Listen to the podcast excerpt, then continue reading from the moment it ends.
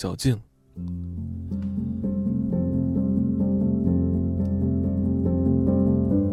有一条小径由村子直通湖畔，那是一条步道，步道上布满页岩石砾。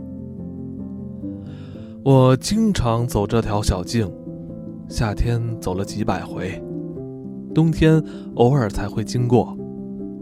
这条小径并不容易发现，它从马路上某个出人意料的地方分叉而出。在花草繁茂的时节，它总是淹没在黑莓藤蔓和羊齿植物之中。穿过丛生的野草，小径几乎呈垂直状的穿过或疏或浓、树木细瘦的小栗树林。这些栗树的树龄并不年轻，它们在数十年前曾遭砍伐，之后又在残株的树干上冒出无数青嫩的绿色生机。因而形成这片欣欣向荣的森林。每年五月或六月初，当栗树长出嫩叶时，令人惊艳万分。此时树叶非常大，所有的小栗树就像有人以梳子梳过一般，全以同一方向朝着晴空伸展。枝叶繁茂的树干也朝着同一个方向生长，整个树林因而形成一张由千万缕绿线编织而成的网，网上绿线交错，角度一致。沿着小径前进，不久便来到较低处，此处的枯木四周耸立着巨大而威严的老栗树。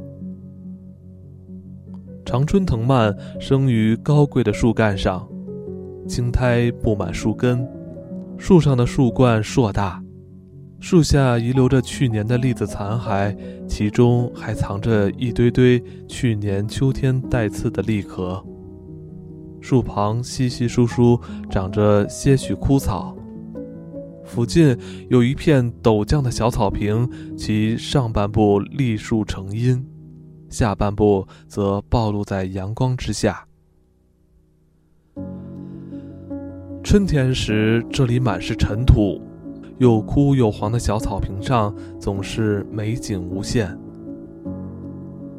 成千上万的白色番红花装点着圆形的草坪，一排排的花朵宛如一块银色毛皮，也像一缕白色轻雾向下延伸。往另一边看去，又是一片森林。起先仍是稀疏低矮的栗树，然后是金合欢。五月时，香气浓郁的，仿佛置身热带的梦幻花园。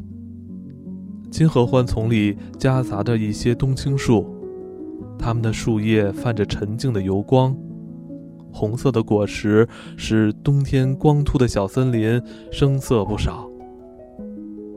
在这儿，小径又变得陡峭，到了雨季，则变成狂奔而下的小河流，将小径冲刷出一道深沟。行走其间，仿佛置身军用沟渠之中。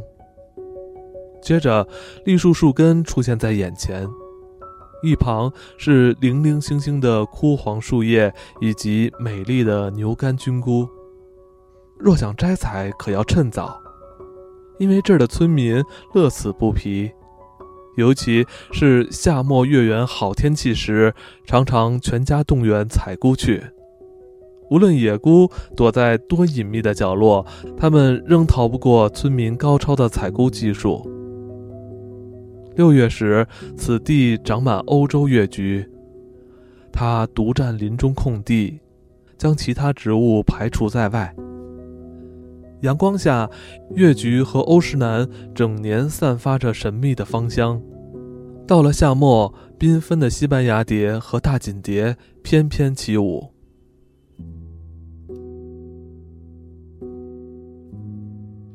小径至此坡度缓降，有好长一段路几乎都是平缓的。四周林木既高大又浓密，其间有些老树，甚至还有几株陈树。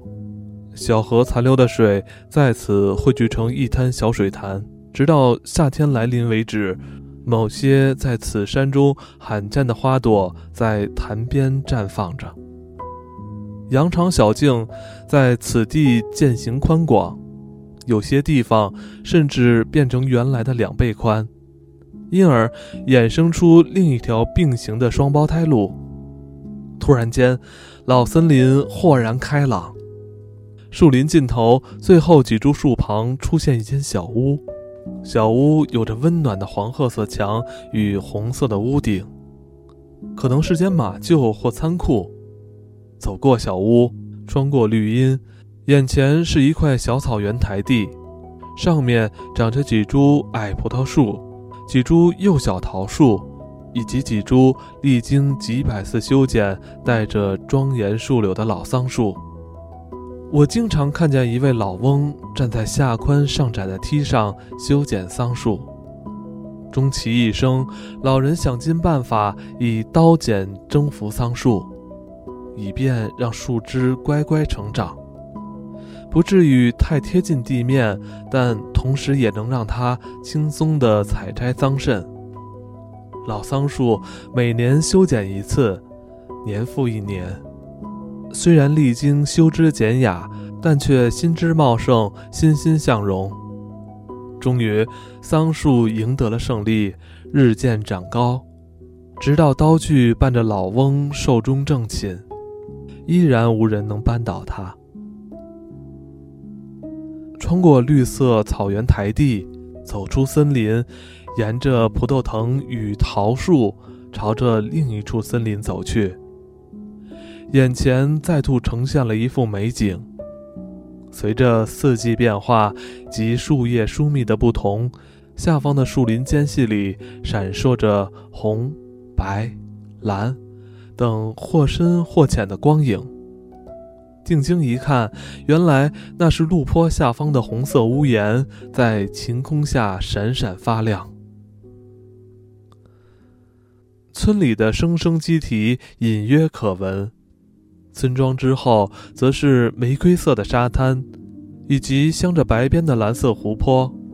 湖畔纵生的芦苇无力地随风摇曳着。我总爱在这儿驻足停留，手攀着树干，顺着几乎垂直陡降的小径向下看去。让目光越过村庄里的红色屋顶及晾晒的衣裤，眺望红色的波西亚玫瑰、蓝色的湖泊以及湖畔芦苇。往前走几步，经过狭窄的沟渠及交错散布的土堆，再穿过几株老树，是一处古木耸立的空地。越过攀满黑莓的老墙，一条白得耀眼的路出现眼前。路的另一头就是芦苇摇曳、小舟飘荡的湖泊了。在那里，几名男孩手持竹子做成的钓竿，赤着褐色的双脚，正站在浅浅的湖水之中。